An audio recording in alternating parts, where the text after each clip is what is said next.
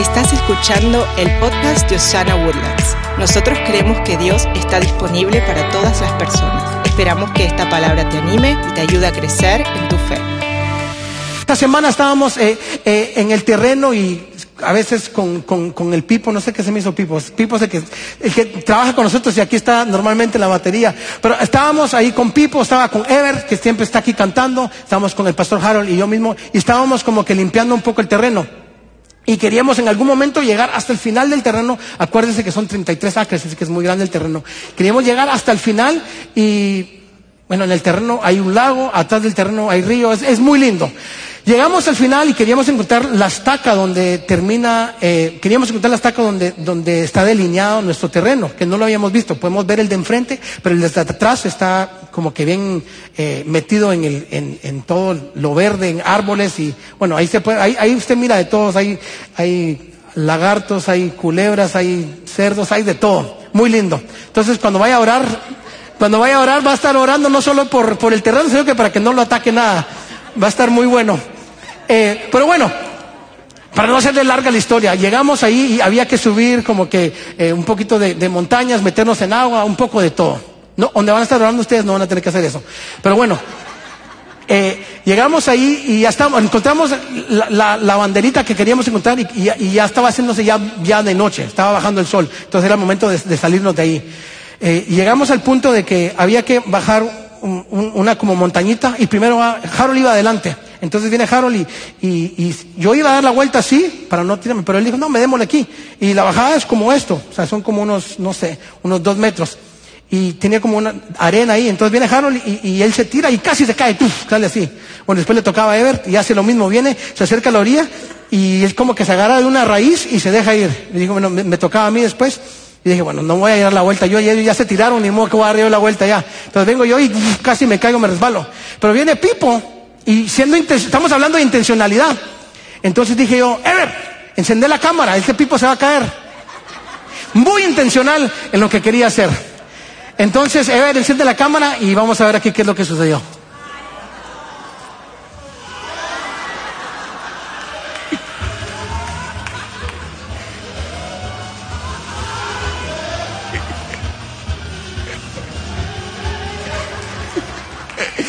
Bueno que lo hizo con sonrisa. Rodó muy bonito. Pipo, ¿qué te hiciste? Rodó muy bonito y bueno, eh, la pasamos muy bien ahí, pero sí, fuimos muy, yo fui muy intencional decirle, Ever, encender la cámara. Yo sabía, no sé por qué, el Espíritu Santo me, me iluminó y me dijo, ese Pipo se va a cagar, así que grabalo. Pero bueno, eh, quiero comenzar con esto esta mañana. Las buenas intenciones no son lo mismo que ser intencionales. Se lo voy a repetir. Las buenas intenciones no son lo mismo que ser intencionales. ¿Sabe? McDonald's en el año 90 eh, empezó a hacer una encuesta. McDonald's obviamente es una compañía que, que, le interesa poder vender más de sus productos. Entonces hizo una encuesta McDonald's y en esa encuesta lo, lo, lo que, lo que querían saber era qué otros productos podían vender para poder vender más. Entonces en la encuesta, eh, no sé exactamente cómo se miraba la encuesta, pero en la encuesta lo que, lo, que, lo que salió que la gente escogió es que querían una hamburguesa más light, algo más eh, saludable. Eh, entonces, esto fue a principios de los noventas. Y entonces, cuando salió esa encuesta, vinieron ellos, lo leyeron y bueno, ok, se inventaron eh, lo que iba a ser una, una, hamburguesa más light. Entonces, en 1991 salieron con la McLean. Eso se mira horrible. La McLean, 91% fat free. Y le quiero leer esto porque dice, eh, está, la hamburguesa estaba a base de extracto de algas marinas. Eso suena horrible. ¿Y qué pasó? La gente pidió esto en la encuesta, dijeron, oh sí, queremos eso. A la hora de ir a pedir, nadie pedía la McLean. Nadie pedía la McLean. O sea, en la encuesta estaba que querían eso, pero a la hora de las ventas no se reflejó para nada. ¿Sabe? Muchas empresas después de eso empezaron a alejarse, alejar de, hacer solo encuestas de, productos que pueden vender, sino se pasaron a encuestas eh, que pasaron a ser eh, basadas en comportamiento, en qué es lo que verdaderamente compra la gente. O sea, yo lo miro ahora, ahora es mucho más sencillo porque ahora tienen tanta información las empresas por las redes sociales y por todas las tendencias que ahora saben verdaderamente, ok, qué es lo que la gente, por ejemplo, usted, qué es lo que usted está viendo, qué es lo que usted sabe. Usted está pensando algo y ya le aparece en Facebook o ya le aparece en su feed, ¿sí o no? Sin decirlo. Usted está viendo, no sé, calcetines, calzoncillos y ahí ya le aparecieron ahí qué es lo que quiere comprar y, y, cuál es la mejor oferta. Bueno, ahora es mucho más fácil eso, pero en ese entonces no existía eso, entonces tenían que hacer encuestas. Pero se dieron cuenta que las encuestas en sí no funcionaban, sino que lo que funcionaba era hacer un producto basado en comportamiento, basado en lo que verdaderamente ya estaban comprando. Y la razón por la cual se dio eso es porque hay una brecha. Hay una brecha entre las intenciones y la acción. Hay un espacio entre la, inten la intención y la acción.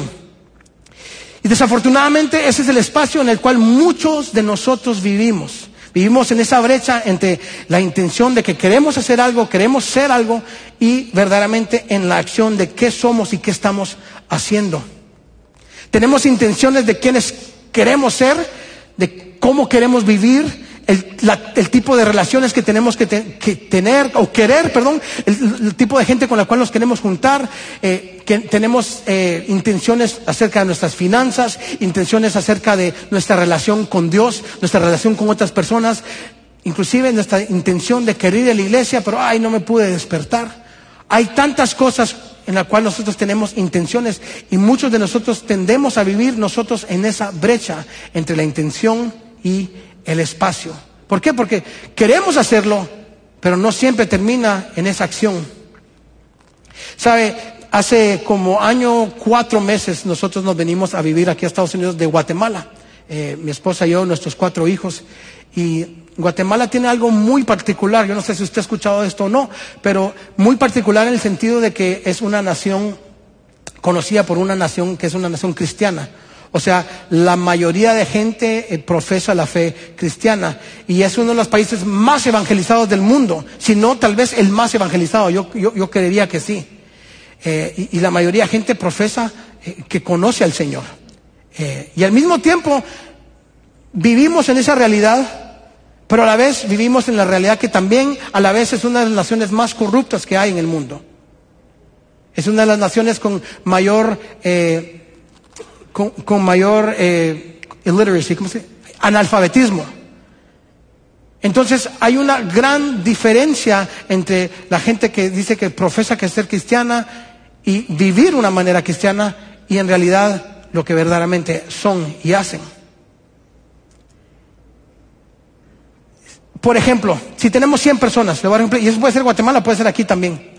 Si tenemos 100 personas y 50 personas dicen, sí, yo, yo creo en Dios y yo profeso ser cristiano, y hay 50 personas que dicen que no. Y, y tratamos nosotros de decidir, decidir, ok, basado en su vida, basado en su estilo de vida, ¿quién es quién? La verdad que yo creo que nos costaría mucho descifrar quién es 50 sí y quién es 50 no. Podríamos separarlos con sus intenciones de decir, ok, ellos, okay, ellos profesan que son cristianos, ok. Separarlos con su intención es muy fácil. Quienes dicen quién son. Pero verdaderamente quiénes son, eso yo creo que sería una tarea casi imposible. Existe esta desconexión en que los que tienen intención y lo que queremos ser y la vida que queremos vivir, pero cuando llega el momento, cuando llega el momento de llegar al counter a ordenar, la gente prefiere pedir el Big Mac. El McLean, no gracias. Quiero que miremos rápidamente la vida de, de, del rey Josías. En la tercera semana de, de, esta serie, el pastor Harold habló acerca de, la vida de Josías y, de que cómo él era un rey intencional. Pero esta mañana quiero entrar un poquito más en detalle eh, de la intencionalidad del rey Josías. Eh, y, qué tan intencional, fue él con las oportunidades que Dios le había dado y, intencionalmente como, como, líder y como rey. Eh, la palabra dice que no se desviaba ni a la derecha ni a la izquierda, sino que se mantenía enfocado. Miremos en Segunda Reyes, capítulo 25, dice, ni antes ni después de Josías hubo otro rey que como él se volviera al Señor de todo corazón, con toda el alma y con todas sus fuerzas, siguiendo con toda, todo la ley de Moisés. ¿Sabe? Este es, este es el tipo de vida que yo quiero tener. el tipo de vida que me imagino que la mayoría aquí quisiéramos vivir. Una vida donde le entregamos al Señor, le damos al Señor toda nuestra alma, todo nuestro ser, toda nuestra mente, todo lo que somos. Y yo creo que es una intención de todos aquí, si no la, o si no la mayoría, de querer vivir así. Pero dice la palabra de Dios que, que, que Josías sí era así. Y ese es el ejemplo que debemos tomar nosotros. Sino, más que solo hablar de estas cosas, más de solo desear el, eh, eh, el vivir una vida de esta manera, sino que verdaderamente entregarnos al Señor de todo corazón, de toda alma y de toda mente. Y Josías es el ejemplo. En Segunda de Reyes, capítulo eh, 22, no se lo voy a poner aquí, pero básicamente habla de que les voy a dar un, trasfondo de eso. Yo lo mencionó el pastor Harold en la tercera semana, pero si no había si usted estaba aquí esta semana, eh, básicamente el rey Josías era el rey más joven que había habido en la historia de Israel. Él fue rey a los ocho años. Pero algo particular de esta historia es que eh, habían perdido por completo la escritura. O sea, no tenían, lo podemos decir ahora, no tenían la Biblia. Entonces, en algún, cuando fueron a, enviaron, él envió ciertas personas a, ir a escarbar, a buscar cosas, estaban buscando, la verdad, estaban buscando plata, estaban buscando dinero en cierta área. Y lo que encontraron fueron los rollos, sino que las, las escrituras. ¿Y qué fue lo que sucedió? Cuando él escuchó la palabra del Señor por primera vez, ahí se arrepintió. Él nunca había escuchado la palabra de Dios. Y encontraron las escrituras y pidió que se las leyeran. Y en ese momento él se arrepiente. Y como Josías, tenemos que no solo escuchar la palabra, sino que decir, ok, arrepentirnos y tomar acción. En vez de estar apuntando el dedo y decir, bueno, reconozco dónde estoy, reconozco dónde quiero ir. Y esto lo, verdaderamente lo voy a lograr únicamente con la ayuda de Dios. Pero eh, requiere de nuestra parte de arrepentirnos como lo hizo Josías. Él escuchó la palabra y se arrepintió. No se quedó solo con intención, sino que se arrepintió. Y yo digo eso de mí mismo, porque muchas veces, bueno, no muchas veces, específicamente siempre cuando me toca predicar, yo creo que cuando estoy preparando, la persona que más eh, aprende o la, la persona con la cual tiene más convicción soy yo de lo que voy a hablar. O sea, no, estoy aquí hablando porque ya lo he logrado, sino que simplemente porque estamos en, este camino juntos, tú y yo. Vamos a, la meta. No, lo he logrado. Pero para poder lograrlo, para poder salirnos de esa brecha de, la intención a la acción, muchas veces requiere quebrantamiento. Y el quebrantamiento requiere, le digo el quebrantamiento porque requiere nosotros reconocer, reconocer que necesitamos ayuda reconocer que no podemos solos, reconocer que, que lo único que nos va a ayudar a poder lograr y, sinceramente llevar a la meta va a ser a través del Espíritu Santo. ¿Y qué es lo que pasa? Si nuestra acción va a durar, necesitamos tomarnos el tiempo para arrepentirnos, ser vulnerables y humillarnos ante el Señor. Como Josías. Se lo voy a leer aquí, Segunda Reyes 23. Entonces el rey mandó a convocar a todos los ancianos de Judá y Jerusalén, acompañado de toda la gente de Judá, de los habitantes de Jerusalén, de los sacerdotes, de los profetas y en fin, de la nación entera, desde el más pequeño hasta el más grande. Y el rey subió al templo del Señor y en presencia de ellos leyó todo lo que estaba escrito en el libro del pacto que fue hallado en el templo del Señor. Después se puso de pie junto a la columna y en presencia del Señor renovó el pacto se comprometió a seguir al Señor y a cumplir de todo corazón y con toda el alma sus mandamientos, sus preceptos y sus decretos, reafirmando así la palabra, las palabras del pacto que están escritas en el libro. Y todo el pueblo confirmó el pacto. ¿Qué es lo que pasa aquí? ¿Qué es lo que hace Josías? Se levanta delante de su pueblo, delante de la gente, y les lee la palabra del Señor. Así que yo creo que para cerrar la brecha entre la intención y la acción, primero debemos entender el poder que hay en la palabra. Yo no sé si usted lo ha intentado, pero ha, ha escudriñado la palabra, ha leído la palabra usted mismo. Muchas veces tendemos a querer hacerlo, empezamos, pero por X o Y razón nos cuesta. Pero lo que hizo Josías aquí fue muy importante, porque empezó a, leerla, a, recibirla y, a, dársela al pueblo para que ellos también pudieran tener lo que él acababa de recibir. Y muchas veces parece esto básico, pero si nosotros verdaderamente vamos a lograr que nuestra relación con el Señor sea una relación creciente, va a ser necesario que, estemos, que entremos en la palabra. Josías tenía un profundo respeto por lo que Dios había dicho en su palabra. Y como les dije, la palabra se había, acuérdense, piense esto un momento. Él nunca había escuchado la palabra, llegó por primera vez y obviamente, obviamente fue, un trabajo del Espíritu Santo lo que hizo esto, sino que llegó la palabra y de repente la nación cambió por completo. Y ahora se para enfrente de todos y decide que van a honrar la palabra. Así que, ¿qué es lo que pasa? Hay una respuesta personal número uno de, Josías. Pero antes de que entres en detalle ahí, vamos a irnos adelante un par de, unos cuantos años más. Tenemos a Josías que se arrepintió. Oyó la palabra y se arrepintió. Pero su hijo, varios años después, su hijo tuvo la misma oportunidad. Él oyó la palabra, pero ¿qué fue lo que hizo su hijo? Su hijo eh, Joacim. Él hizo lo contrario a su padre. Cuando se le, cuando oyó la palabra no le gustó lo que, lo que escuchó. Así que él impide que se lea la palabra, la corta en pedazos y la, arroja en el fuego. Dice Jeremías 36, 24, ni el rey ni los jefes que escucharon todas estas palabras tuvieron temor ni se rasgaron las vestiduras. ¿Sabe? Como nota, como nota, y este es un versículo, pero se lo va a parafrasear. Eh, Jesús dice que el hombre sabio es el que escucha la palabra y la pone en práctica y alinea su vida con ella. Yo sé que tal vez para muchos esto puede ser difícil, porque muchas veces cuando se trata de una vida intencional con el Señor, nosotros amamos la palabra, la escuchamos, pero nuestro corazón no siempre responde como el corazón de Josías. A veces puede ser demasiado rutinario. Yo no sé usted, pero yo, yo, soy hijo de pastor, entonces yo crecí escuchando esto siempre. Crecí en una, familia que, escuchábamos la palabra, que, orábamos juntos. Eh, desde chiquito, eh, en el tiempo del verano, estamos en tiempo de verano, yo no podía salir a jugar hasta que no leyera cinco salmos y un proverbio. E, y, se lo pongo así porque mi mamá dijo, ok, son cinco salmos al día, son 150 salmos en el, libro completo, entonces en un mes se terminan los salmos. Y un proverbio al día, son 31 proverbios, entonces un proverbio al día, 31 días al, mes, entonces ya está cubierto. Pero, ¿qué, sucedía?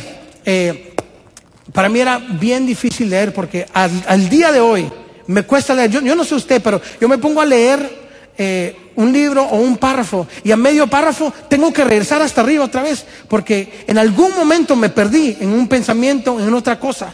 Me perdí en, lo que estaba leyendo. Entonces, aunque esté enfocado, muchas veces me cuesta. Yo no ¿hay, alguien más aquí que le sucede eso? Okay, yo creo que, bueno, la mitad de las personas. O sea, no solo soy yo, me cuesta concentrarme. Y inclusive para yo tengo que hacer algo distinto, tengo que hacer algo para poder enfocarme, tengo que alejarme un poco, tengo que hacer algo intencional para poder preparar un mensaje como hoy, para poder tener mi propio tiempo de oración, para tener mi propio tiempo de, de, de devoción. Así que esta mañana quiero darles tres puntos muy sencillos para cubrir la brecha entre la intención y la acción. Número uno, siendo lo más importante nuestra acción para poder acercarnos más a Dios. Y número uno, habla de tu convicción y compromiso. O sea, sale al público con tu intención. Muchas veces queremos mantener en privado nuestra respuesta a Dios. O queremos mantener en privado las cosas con las cuales queremos ser eh, intencionales. Y ese es un muy buen paso. O sea, escuchar, decir, ok, estamos escuchando toda esta serie completa, ok, yo, yo necesito ser intencional en esto, yo quiero cambiar esto, yo quiero... Eh, mejorar en esto. Pero muchas veces nos quedamos solo con escribirlas y algo muy personal y no, y no lo contamos. Y te digo, por experiencia personal, no funciona. Muchas veces cuando es algo solo entre tú, no, no funciona. Esto de hacerlo público puede aplicarse a muchas cosas. Por ejemplo, el bautismo.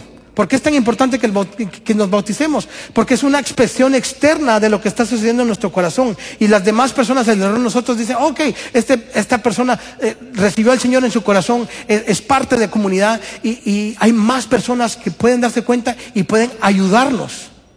Ya no se trata de solo algo personal, sino que se convierte en algo para la comunidad.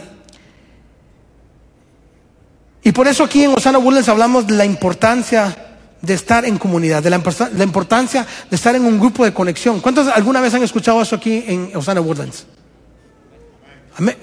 E, es tan importante, es tan importante estar en comunidad, es tan importante poder eh, estar en un grupo de conexión. Y nosotros somos testigos de qué es lo que sucede en estos grupos de conexión, qué es lo que sucede cuando nosotros estamos en, en comunidad. Las vidas cambian, porque ya no estás haciendo la vida solo, sino que hay personas alrededor tuyas que pueden ayudarte. Hay personas que pueden, que, dicen, ok, tú estás decidiendo ser intencional en tal cosa, pues yo te voy a ayudar, yo voy a orar por ti.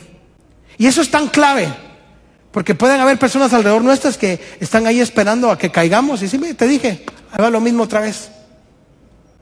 Pero si estamos alrededor de las personas correctas, aunque caigamos, tenemos personas ahí que van a orar por nosotros y decir, hey, está bien, te puedes levantar, lo vamos a hacer de nuevo, lo vamos a hacer juntos, yo te voy a, abrazar, yo te voy a tomar y está bien, vamos a cerrar esa brecha entre intención y acción. Estamos aquí para ayudarte, no para juzgarte. Yo no sé usted, pero ¿quién, ¿quién ha necesitado una segunda oportunidad en su vida aquí? Yo sé que yo la he necesitado. Y al estar en comunidad, al estar alrededor de personas que verdaderamente tienen lo, mejor en corazón y en mente para nosotros, es mucho más sencillo poder levantarse porque no lo estamos haciendo solos. Eso fue lo que hizo el rey Josías. por eso fue que él salió con el pueblo. No solo se arrepintió a él, sino que, hey, yo quiero dejar que sepan todo el mundo qué es lo que está sucediendo. En esta vida realmente necesitamos el uno al otro. Pero esto es algo de un doble compromiso. Es un compromiso nosotros decir, ok, yo voy a cerrar la brecha entre intención y voy a actuar. Ese es tu compromiso. Pero también hay un compromiso de todos los demás, de la comunidad, de decir, ok, nosotros vamos a unirnos y creer en lo que vas a hacer, vamos a unirnos y vamos a orar y para que verdaderamente puedas cumplir lo que estás queriendo cumplir. Y eso por eso que algo como Alcohólicos Anónimos funciona, porque lo hacen todos juntos tal vez no tenga un 100% de, de, efectividad, pero le digo, la verdad, funciona muy bien. Yo he escuchado muchos testimonios de personas que han hecho alcohólicos anónimos y, funciona. ¿Por qué? Porque lo están haciendo en comunidad. Y si ponemos más atención a la historia de Josías aquí, nos damos cuenta que se trata de lidiar con la idolatría y, se trata con, de, de, de, los dioses falsos y cómo se deshace de ellos. Pero yo creo que, que, que mira algo conmigo en esta parte. Él se arrepiente, le, cuenta a todo el pueblo acerca de, qué es lo que está sucediendo en su vida y qué es lo que va a hacer ahora el pueblo. Entonces está en comunidad. Pero algo muy importante, y eso lo, que nos va a llevar a nuestro segundo punto, pero muy importante es que eh, Él es muy intencional específicamente en qué es lo que hace aquí. Miremoslo en Segundo Reyes 23, del 4 al 7. Es algo largo, pero quiero que, le ponga atención a esto. El rey ordenó al Gilquía, el sumo sacerdote, a los sacerdotes siguientes en rango y a los porteros que retiraron del templo del Señor todos los artículos hechos para Baal, Baal y, Acera y todas las huestes estrelladas. Los quemó fuera de Jerusalén en los campos del valle de Cedrón y, y llevó las cenizas a Betel. Eliminó a los sacerdotes idólatras designados por los reyes de Judá para quemar incienso en los lugares altos de las ciudades de Judá y en los que lo rodeaban. Jerusalén, los que quemaban incienso a Baal y al sol y a la luna, a las constelaciones y a todas las huestes estrelladas. Tomó el poste de acera del templo del Señor al valle de Cedrón, a, los que afuera, a las afueras de Jerusalén, y las quemó ahí las molió en polvo y esparció el polvo sobre las tumbas de la gente común. También derribó los cuartos de las prostitutas masculinas del santuario que estaban en el templo del Señor, los cuartos donde las mujeres tejían para acera. Todo eso lo que acabamos de leer es, era algo muy intencional y muy específico y un esfuerzo grande para poder deshacerse de los ídolos. O sea, no solo les dice, hey, oigan, vayan y desháganse eso y se acabó, sino fue muy específico, fue muy claro en cuáles eran las instrucciones. Las instrucciones eran de cómo se iban a deshacer de esos ídolos. Y en ese día era algo muy importante, los ídolos. Pero yo creo que hoy en día es igual de importante. Es un tema muy, muy importante hoy mismo. Así que número dos, deshácete o deshacerte de los ídolos y distracciones. Estamos constantemente nosotros distraídos por dioses falsos. Y esos dioses falsos hoy en día se pueden ver muy distintos, muy diferentes a lo que era antes. Ya no son imágenes o estatuas necesariamente, pero por donde quiera que miremos, Dios tiene competencia en nuestras vidas. Hay cosas y hay gente que están luchando por nuestra atención, por nuestro enfoque, tratando de ser la prioridad en nuestras vidas, tratando de destronar a Dios de nuestros corazones. Y si vamos a ser intencionales y si vamos a cerrar la brecha, entonces necesitamos ser capaces de lidiar con las distracciones y con estos ídolos que nos distraen de ser el hombre y la mujer de Dios que queremos ser. ¿Sabe? Eh, como le dije, Alison y yo y la familia venimos de Guatemala hace año y medio casi. Y los, desde el 2010 hemos sido pastores en, alguna capacidad en, alguna iglesia. Y éramos gente, y somos aún pues, muy ocupada. Aparte de, pastorear, siempre estábamos, eh, yo, era entrenador de fútbol, eh, había que llevar a los niños a, partidos, eh, teníamos que dar consejería, un sinfín de cosas. Y nos dimos cuenta que, que en sí el estar ocupado muchas veces es una distracción, es un ídolo, el hecho de estar ocupado. Aunque estábamos ocupados en las cosas de Dios, estábamos ocupados y haciendo y haciendo, pero muchas veces se convertía en, cierto ídolo el estar ocupado. Y tal vez nunca, es, esa nunca obviamente era la intención, pero al final del día se convertía como que distracción en, en poder ser intencional en otras cosas. Así que lo que hicimos, y quiero darles este ejemplo, es tan sencillo, pero hicimos esto con Allison. Eh, agarramos y empezamos a usar el, calendario. ¿Ustedes saben, alguna vez han usado un calendario? Es, lo más sencillo, pero verdaderamente, verdaderamente usar el calendario y poder, poder poner, no es que nos desocupamos más, pero sí a, la hora de ver específicamente qué cosas teníamos que hacer, era mucho más fácil poder eh, planificar era mucho más fácil poder administrar bien nuestro tiempo, era mucho más fácil poder hacerlo, pero era algo tan sencillo, pero a la vez se había convertido como que en una distracción. Y Alison y yo orábamos mucho, decíamos, Señor, eh, ayúdanos a administrar bien nuestro tiempo, que, lo que hagamos, que seamos efectivos en lo que hagamos, Señor. y la acción que tomamos, aparte de orar, fue literalmente usar nuestro calendario. Yo sé que es un ejemplo súper simple en intencionalidad, pero esto lo podemos aplicar, ese ejemplo, en cualquier cosa para ser intencional. En nuestro caminar con el Señor, en nuestro tiempo de, devoción con el Señor. Porque siempre van a haber cosas peleando por tu atención. El trabajo, el celular, las redes sociales, las películas, las series, hay tantas cosas que están peleando por nuestra atención. Y no estoy hablando, no estoy diciendo que ninguna de estas sean malas, pero sí son malas y en el momento toman lugar de Dios o toman prioridad en nuestras vidas. Muchos de nosotros aquí podemos reconocer que tal vez algunas de esas cosas que acabo de mencionar nos ha distraído o se ha convertido en un ídolo, que nos ha quitado el tiempo en nuestras relaciones, nos ha quitado el tiempo con nuestros hijos, nos ha quitado tiempo de intencionalidad con nuestra esposa, con nuestro esposo, con nuestro tiempo con Dios, en nuestro tiempo de oración. Así que tenemos estas buenas intenciones y estos planes, pero en menos, pero solo que hagamos algunos cambios o nos pongamos ciertas reglas o algo tan sencillo como calendarizar y decir como Jesús, no voy a mirar ni a izquierda ni a derecha, sino que me voy a enfocar, no vamos a lograr nada. Y si no hacemos esto, entonces terminamos enfocándonos únicamente en lo inmediato, en lo de ahora, en lo del día. Entonces nuestro enfoque solo, solo es aquí y, no estamos viviendo, no, estamos viviendo entonces lo contrario a lo que es intencional y es una vida accidental. Y eso también lo mencionó el pastor Harold hace un par de semanas. Tendemos a vivir vidas accidentales en vez de una vida intencional. Y con esto quiero terminar. Eh, esta semana, a principio de semana, tuve una plática muy, muy seria con Allison. Y creo que lo canté un poco distinto en el primer servicio. hablamos de esto porque que, quedó mal ella en, lo que yo dije en el primer servicio, así que voy a tratar de corregirlo aquí.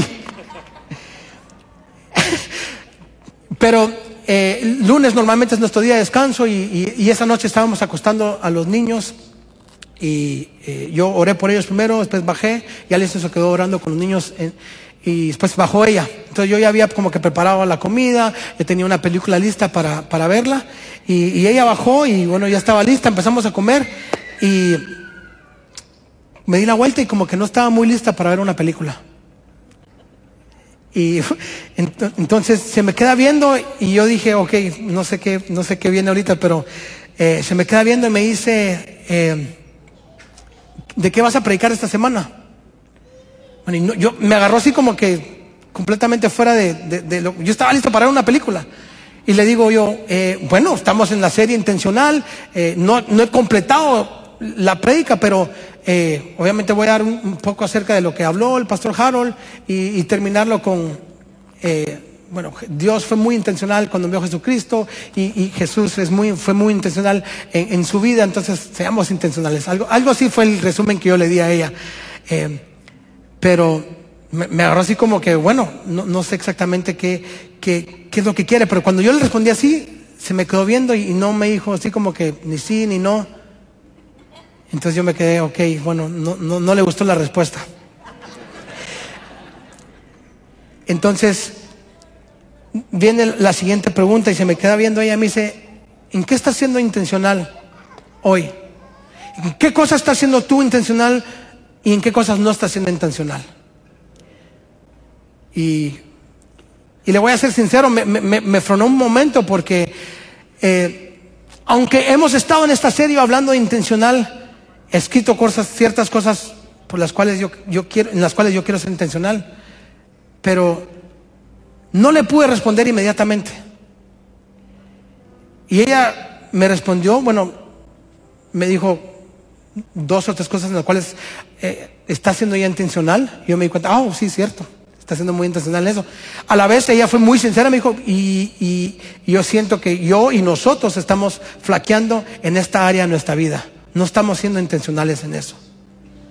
Entonces fue una práctica muy buena, a la vez muy confrontadora, porque aunque me toque predicar, aunque nos toque escuchar esto todas las semanas, pero si verdaderamente no estamos tomando esto y siendo intencionales, seguimos viviendo en esa brecha entre la intención y la acción. Y me encantó lo que me dijo ella después de esto. Ella me dio la respuesta más exacta y más sencilla que puede haber para ser intencional y con esto termino. Número tres, sé intencional hoy en una cosa. No en todas, no en la lista completa de cosas que hemos dicho que yo quiero cambiar esto, yo quiero ser intencional esto, sino que sé intencional hoy en una cosa. Y, y si yo hablando y me dijo, me dijo, hay que ser intencional en una cosa, porque si no somos intencional en solo una cosa, no vamos a lograr todas las demás. O sea, tenemos que ponernos, proponernos ser intencional en una cosa, porque eso nos va a llevar a crear un hábito. Le voy a dar este ejemplo. Si usted quiere ser intencional en su tiempo de devoción, en la mañana o cuando lo quiera hacer, pero usted entonces usted tiene que planificar desde la noche anterior a qué hora va a poner su alarma, qué va a hacer para que no tenga distracciones, qué va a hacer para tener su tiempo de duración. Yo no sé cómo se mira para usted, yo sé que es distinto para cada persona. Es definitivamente es distinto para mí que lo que es para Allison y es distinto para otras personas.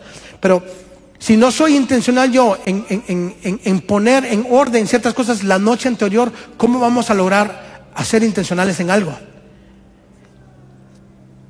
y me encantó que lo dijo de esa manera porque después dijo, bueno, vamos intencional en una cosa, entonces eso te va a crear un hábito y después ese hábito va a crear una disciplina y después ya cuando sea un hábito, una disciplina, va a ser mucho más fácil, ya va a ser como que ya empezar a, ya no estás como bebé gateando, sino que vas a estar caminando y corriendo y va a ser mucho más fácil.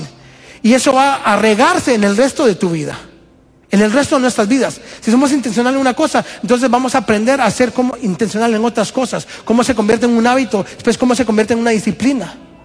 Primordialmente en nuestra relación con Dios, pero no solo ahí, en nuestra relación con nuestra esposa, con, nuestros, con, nuestro cónyuge, con nuestros hijos, en nuestra empresa. Yo no sé en qué tiene que usted ser intencional hoy. Yo no sé en qué tiene que tomar ese un paso. ¿Qué voy a hacer hoy yo para ser intencional y usted póngale al final. Yo no sé en qué tiene que ser usted intencional o qué le ha estado hablando usted al Señor.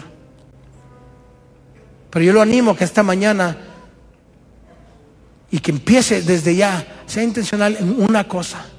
Crea ese hábito.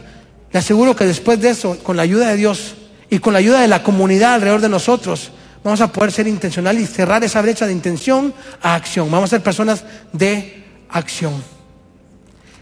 Seamos una iglesia que se compromete a ser intencional.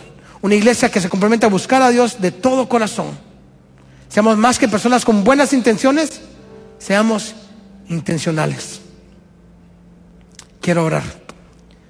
Padre, gracias por esta mañana. Gracias Señor por tu palabra, gracias Señor por la sencillez y los ejemplos que tú nos has dejado en la Biblia. Parece que muchos de nosotros nos cuesta cerrar la brecha entre intención y acción. Y muchos de nosotros tendemos a vivir en ese espacio entre los dos.